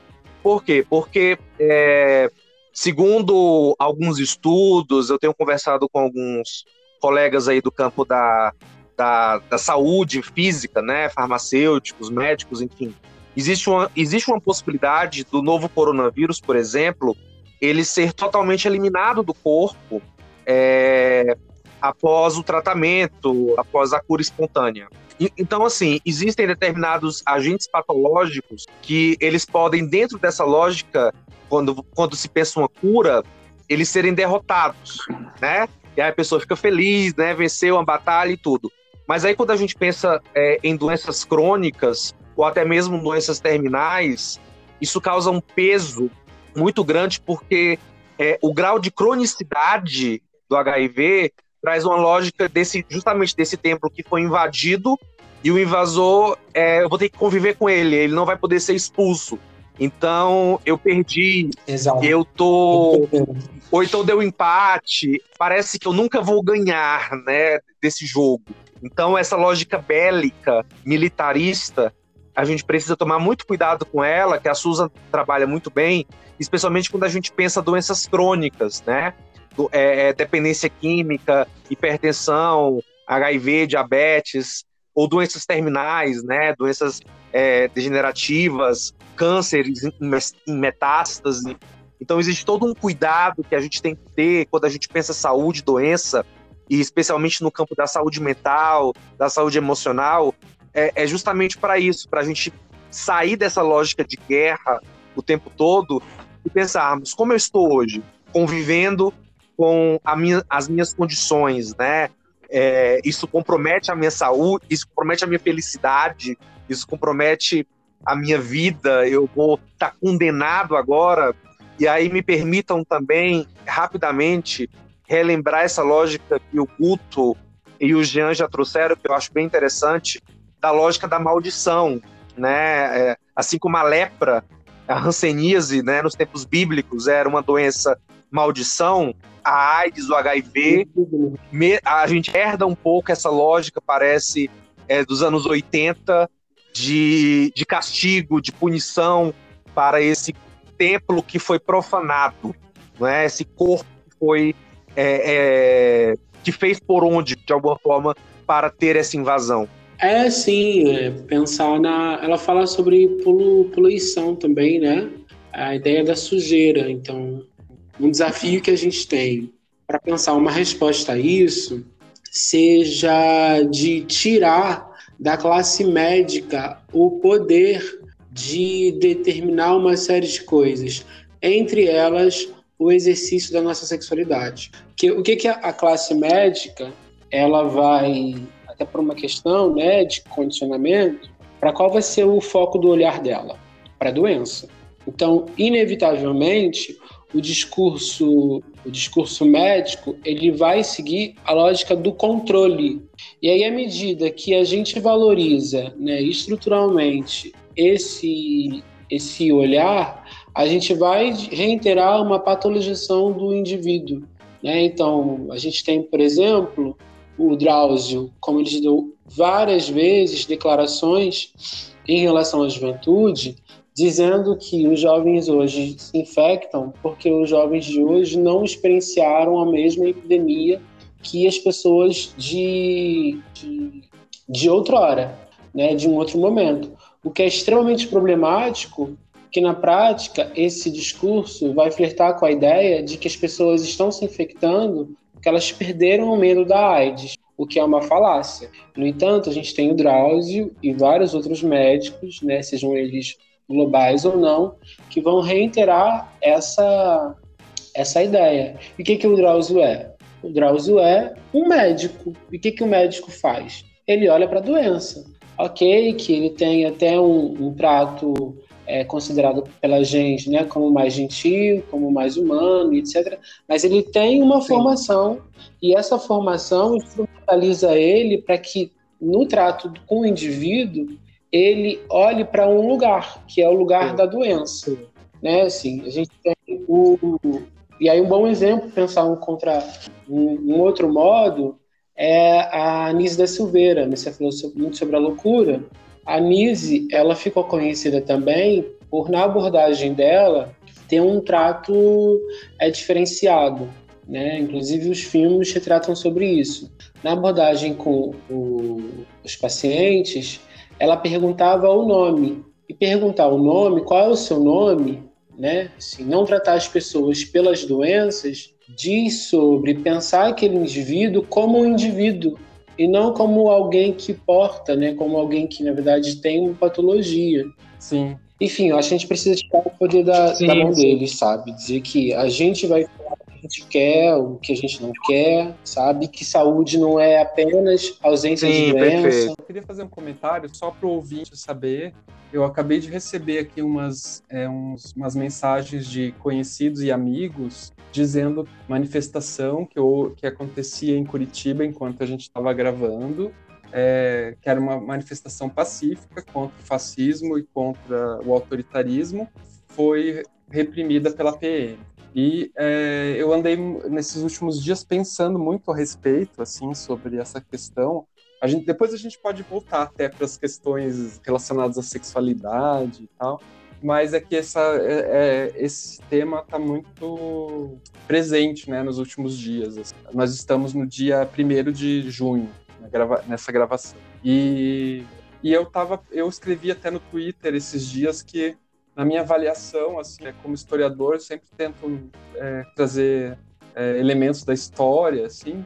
Me lembra muito é, a questão do, do feitor, do, da figura histórica do feitor e do, e do capitão do mato. E, e, e, assim, essa, essa figura abjeta da, na, na minha concepção é anacrônica, inclusive, assim, da, das PMs. Como que você vê essa questão? Você acha que é uma questão de que tem a ver com a militarização mesmo, ou se é uma questão da natureza do Estado mesmo, que, que, não, que não tem a ver com a militarização da polícia exatamente. Como que você acha? É, o Estado, é assim, é, eu vi um, uma mensagem esses dias do Will Smith, né? Sim.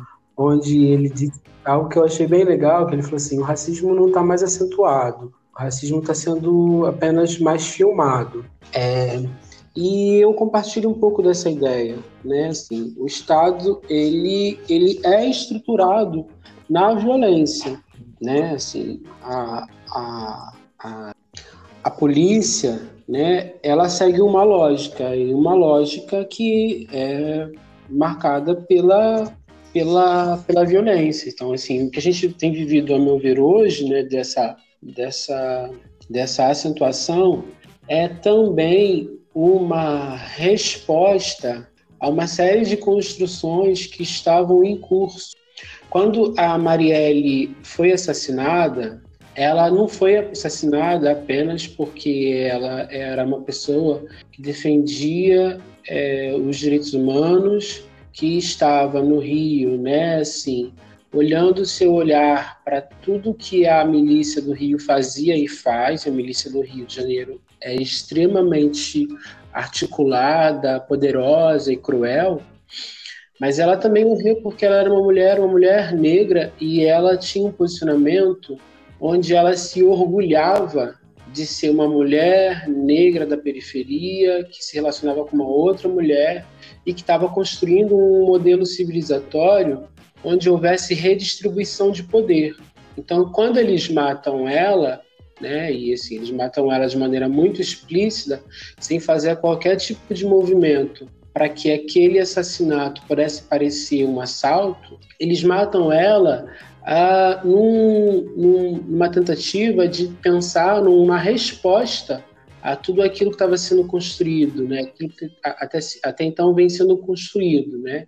Que é uma mesmo uma movimentação para redistribuir as riquezas, o poder e etc. E aí tem um, um tem um, um, episódio envolvendo o, o, Michel Temer que eu acho bastante é, importante assim do ponto de vista da análise, né, de possibilitar uma análise, que é um dos primeiros pronunciamentos dele assim que toda a movimentação é, para a reforma da tra trabalhista ocorrer, em um dos primeiros posicionamentos ele diz que o brasileiro vai ter que optar ou por trabalho ou por direito. E aí quando ele fala que as pessoas vão ter que optar ou por trabalho ou por direito, é porque na cabeça racista e escravocrata dele, trabalho não combina com direito. São coisas desassociadas. As pessoas precisam ser exploradas e elas precisam aceitar essa exploração. Então, tudo isso, a meu ver, que a gente vem também é, vem sofrendo, é uma resposta de uma tentativa de contenção às mudanças, né? uma resposta violenta.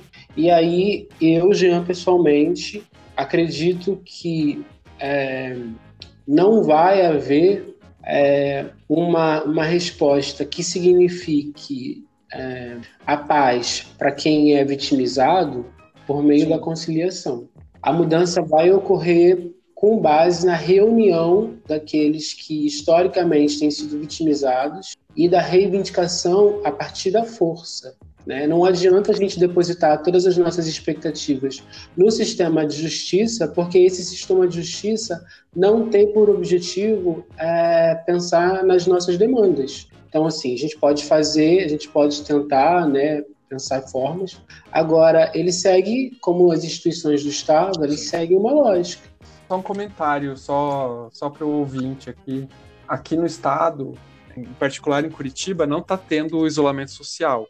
A prefeitura, assim, numa atitude bem irresponsável, é, não tá, não desde o começo não, é, é, no começo até é, defendeu para as pessoas ficarem em casa, tal, mas depois abandonou por causa da pressão dos comerciantes. E o estado do, do Paraná nunca é, a única coisa que foi fechada aqui foi, foram os shoppings, as igrejas e, e as academias no, no estado. Então, é, a grande maioria dos, da, das cidades é, do Paraná é, dependeu do prefeito. E em Curitiba, em particular, o isolamento social é, é baixíssimo. É uma coisa bem complicada, que a gente está vendo uma gestão irresponsável, muito irresponsável da questão da Covid. Só Sim. a repressão policial nada tem a ver com a Covid, realmente. A repressão policial segundo o meu amigo que estava presente na manifestação, partiu da polícia. É, é, porque a polícia está a serviço do Estado,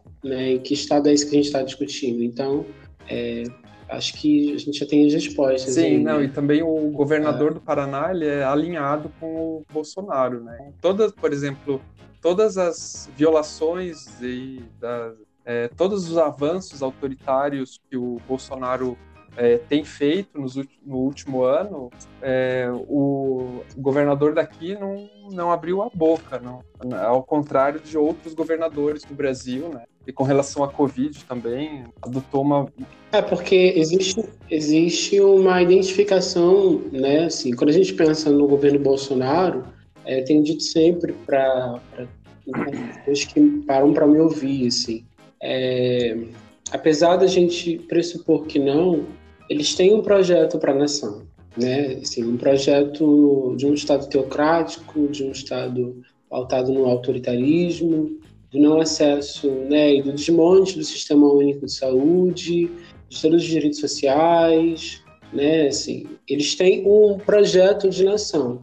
É um projeto que não nos cabe, mas é um projeto. E aí vale é, pensar na declaração do ministro da Educação, naquela reunião de demônios brancos que eles tiveram, onde ele disse de maneira muito direta que ele odeia povos indígenas, que ele odeia o termo povos indígenas, que só existe um povo, que é o povo brasileiro. Pensar nessa, nessa declaração dele, a meu ver, é pensar que eles o tempo todo constroem uma narrativa onde o indivíduo considerado brasileiro né, e todo e qualquer direito que poderia ser acreditado a esse indivíduo, é tudo aquilo que nós não somos, sabe? Nós não somos, nós somos um país onde existem pessoas indígenas, onde existem pessoas negras, onde pessoas, existem pessoas de religião de matriz afro, onde, onde existem pessoas LGBTs, onde existem pessoas ciganas, enfim. E na visão deles, todas essas pessoas são o outro, elas não cabem Sim. nesse projeto de nação que está em curso. Então, quando ele fala que ele odeia os povos indígenas, que ele odeia o termo, que ele odeia essas pessoas, quando o Adamares fala do povo quilombola, eles estão discutindo, na verdade, a meu ver, qual é o projeto de país que eles têm. Anualmente, temos cerca de 10 mil mortes por AIDS, coisa que parece ser pouco problematizada pelo movimento LGBTI. O que, que tu acha disso? Eu penso em duas coisas, assim. Existe um livro bem legal, bem antigo, escrito por um cara chamado Abdias do Nascimento, chamado O Genocídio do Negro Brasileiro.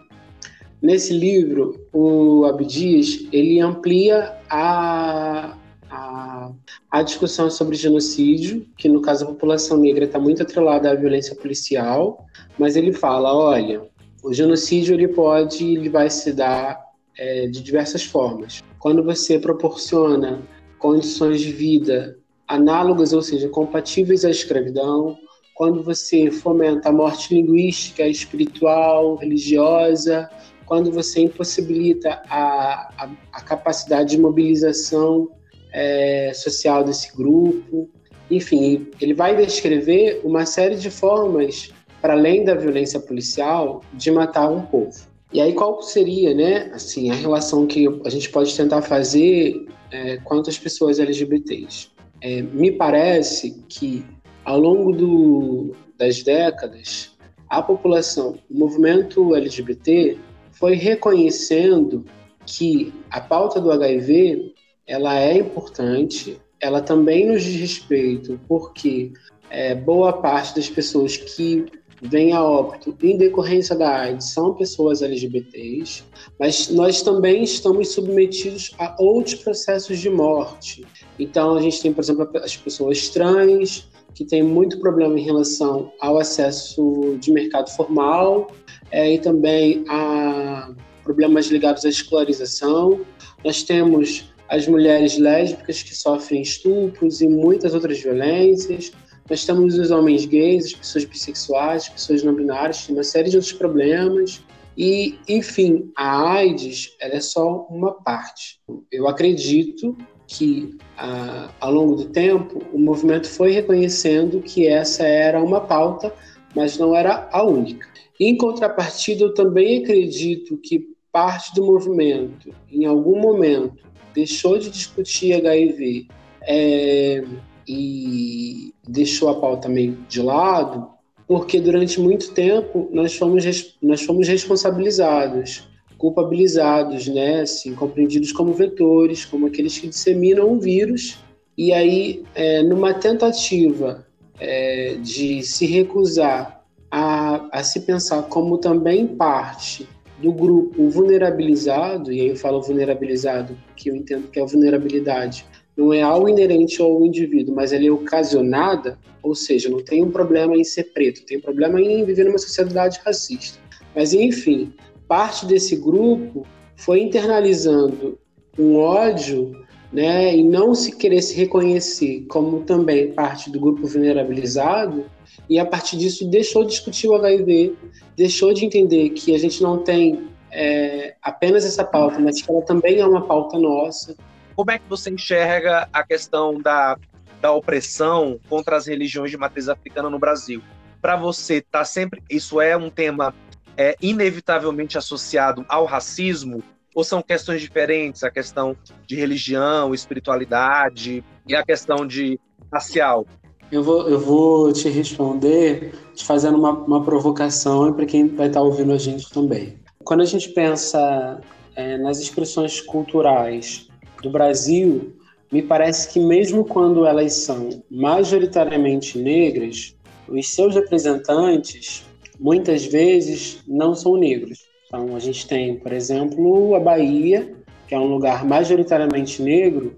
Agora, quando a gente pensa no, no axé, qual é a cantora que ganha mais dinheiro, né, e que é a grande representante do axé, né, as cantoras? A gente vai pensar na Cláudia Leite, na Ivete Sangalo. Me parece que a cultura negra, ela muitas vezes só vai ser tolerada ou aceita quando ela passa por um processo de de estratificação, nesse caso ligado ao embranquecimento. As religiões de matriz africana, elas sofrem muita repressão, né, muita violência.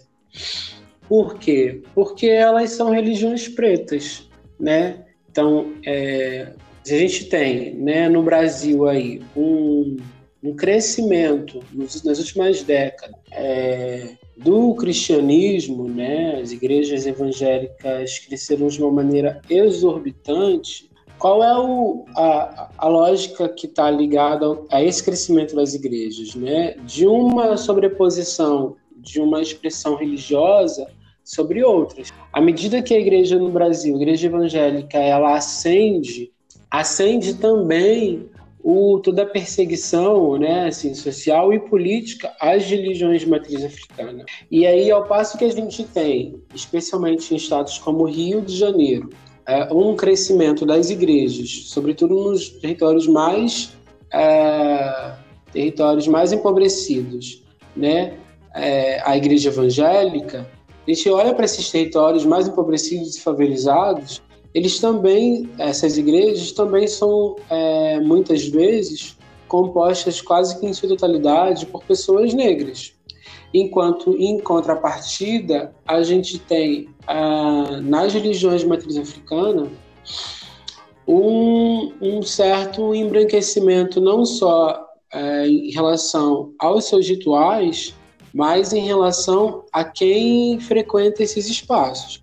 A meu ver, tanto um movimento quanto o outro vai estar ligado à, à construção de um Estado teocrático. Né? A violência de uma está ligado a, sim, sim. ao crescimento desordenado. É, é. Eu acho que o que a gente pode pensar numa relação sobre o, o crescimento da igreja evangélica e ah, as questões de gênero, sexualidade, de raça e a relação com HIV é que o, o ódio LGBT fóbico ele está é, intrinsecamente ligado à construção desse Estado teocrático. Então, à medida que as igrejas evangélicas elas avançam, avançam também o, o discurso conservador moral em relação às sexualidades não heterossexuais e não cisgêneras. E aí, essas mesmas sexualidades não heterossexuais e não cisgêneras também vão ser afetadas pela epidemia de, pela epidemia de HIV.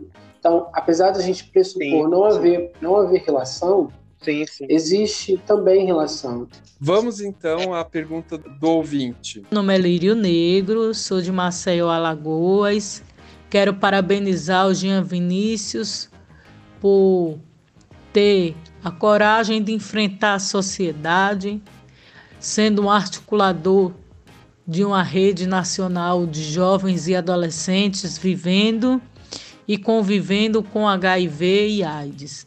E a pergunta que eu tenho a fazer é a seguinte: quais são os desafios hoje para um jovem vivendo com HIV estar sendo inserido no mercado de trabalho? É, legalmente, né, nenhuma empresa pode deixar de contratar uma pessoa por conta do estado sorológico dela. Infelizmente, a gente sabe que muitas empresas, no processo de triagem, né, para admissão do funcionário, ainda fazem o teste de maneira compulsória, o que é proibido por lei. Mas de fato existe uma dificuldade que pode estar é, que está relacionada a isso, mas eu acredito que a, a dificuldade no acesso ao trabalho formal está muito mais ligada está é, tá muito mais ligada a quem é esse é indivíduo. Por quê? Porque o vírus está no corpo e, e, esse corpo, mais uma vez, ele tem coisas, né? ele tem signos. Então, por exemplo, uh, vamos pensar na filha da Beyoncé. A Beyoncé é uma mulher riquíssima, ela é uma mulher negra, apesar de ela ter uma pele bem clara, e o marido dela também é um homem negro com uma pele mais escura. Em vários momentos, a mídia internacional já ridicularizou a estética da filha dela, porque a filha dela tem uma aparência mais próxima do pai, que é de um negro mais escuro. E aí, seguindo, por que, que a mídia internacional já ridicularizou a menina várias vezes? Porque existe no imaginário social a ideia de que quanto mais escuro, menos humano, mais criminoso, mais sujo, menos civilizado e etc. Se a menina parece mais com ele, ela, seguindo essa lógica, possui mais signos ruins, e aí, mesmo ela sendo milionária, isso não é isenta de sofrer racismo, porque ela continua negra. Então, uh, o que eu quero dizer é que, em relação a uma pessoa que vive com HIV e a questão do acesso ao trabalho formal, é, vai, vai, haver, vai haver problemas, né, assim, muito ligados ao estado sorológico, mas vão haver problemas de outras ordens. E esses problemas de outras ordens vai estar ligado à cor da pessoa, vai estar ligado à identidade de gênero que ela tem, vai estar ligado à classe que ela também possui né? Porque a gente também vive num, numa sociedade onde as pessoas que não são negras, mas as pessoas que são pobres, elas também vão sofrer muito, né? O, o, o mercado é extremamente é, injusto, as pessoas já vão ter problemas em relação à escolarização, né? onde muitas vezes elas vão ter uma menor escolarização ou elas vão ter uma ou, ou então elas vão demorar muito mais tempo para conseguir é ter uma boa qualificação. Então, Gé, a gente está chegando no final do episódio e todo final de episódio a gente dá algumas dicas culturais. Você quer, você quer falar as suas de hoje, por favor? A minha dica é, primeiro, O Fim da AIDS, do Dr. Richard Parker. É, é um trabalho bastante importante para pensar na epidemia no Brasil, no contexto brasileiro, né? E o outro é um trabalho da J. Mombassa, que se chama Rumo a redistribuição desobediente de gênero e anticolonial de violência. É um trabalho bastante importante também para a gente pensar nas questões de gênero, sexualidade, raça, classe. A gente pensar também no papel da polícia no contexto que a gente vive hoje. Legal. Eu super indico. Então, eu vou indicar é, um livro de um infectologista, que é o Arthur Timmerman, escreveu é, um livro chamado História da AIDS, que é um livro que reúne várias narrativas sobre vários indivíduos que vivem com, a, com o vírus da AIDS, né, com o vírus HIV, e ele é, é interessante para quem tá, nunca leu a respeito e está começando nesse, com esse assunto a construir alguns estereótipos, né? E vou indicar também Os Dragões Não Conhecem o Paraíso, do Caio Fernando Abreu, que é o livro de onde nós é, onde está o conto Dama da Noite, que foi a abertura desse episódio, e que é um livro que, que tem como tema é, central amor, sexo e morte. E é um livro bem bonito, bem ah, poético, vale a pena. E, e é, da, é da Companhia das Letras. Fazer que nem aí o, o nosso convidado, né? Citou duas obras. Então vou citar. A primeira dica é o filme Orações para Bob, Praise for Bob.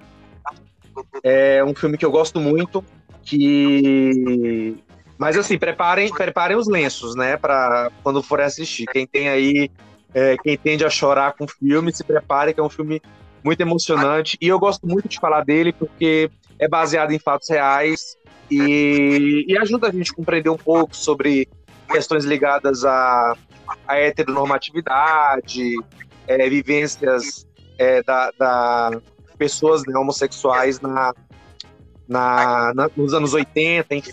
Orações para Bob é, é a primeira dica. A segunda dica é o Nise, o Coração da Loucura, que na verdade eu nem ia dar essa dica, mas foi falado aqui em algum momento, é, acho importante, né? Nise no Coração da Loucura, de 2016, com a nossa Glória Pires, né?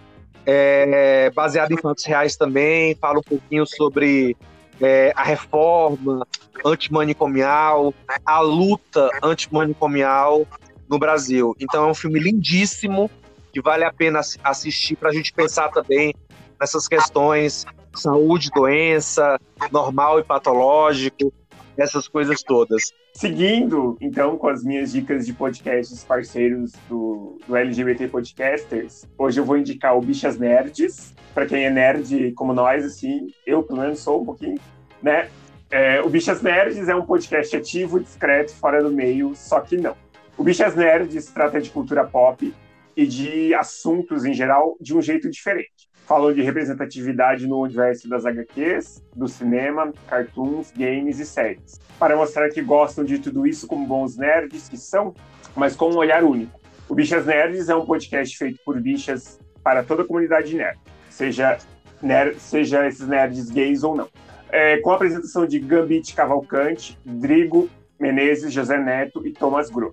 E o segundo podcast é, que eu indico é o Cid Bicha, que é o podcast da Maricona Brasileira. Semanalmente, o programa recebe convidados para conversar sobre a vida, o universo e tudo mais, além de fazer cobertura dos episódios de RuPaul's Drag Race. Queria aproveitar o espaço, é, mandar um beijo pro meu namorado, que a gente fez um mês, é, dizer que eu amo muito ele, que ele me faz muito feliz. E aproveitar para dizer que o grupo do WhatsApp do Tubocast e as redes sociais estão disponíveis lá no site do Biarticulando, para quem quiser opinar Não, eu ia Tá, fazer uma última, última aí, pergunta eu pro. Jean, só como é que ele tá lidando com a quarentena e com a Covid. Eu tenho lido bastante porque eu gosto muito de ler. Eu sempre tive uma mente um pouco investigativa, isso me salvou. É, e tenho tentado falar com os meus amigos, assim, é basicamente isso. Aproveitar então para dar o crédito do conto lá do começo e agradecer ao Carlos Eduardo Valente e, e divulgando o podcast dele também, que é o Audiobook Livros, Contos, Poemas, que está disponível no Spotify e no YouTube. A gente vai deixar o link disponível para vocês aqui no final, no- no- na descrição do episódio. Então é isso, gente. Muito obrigado. Jean, muito obrigado de novo. Valeu, Você, valeu. você, você é sempre bem-vindo. Adoramos. Precisar pôr a boca no trombone, chama foi nós. ótimo. valeu. É, vamos fazer outros com você, provavelmente. Muito obrigado Um beijo, gente. e até semana que vem. Tchau. Tchau, tchau.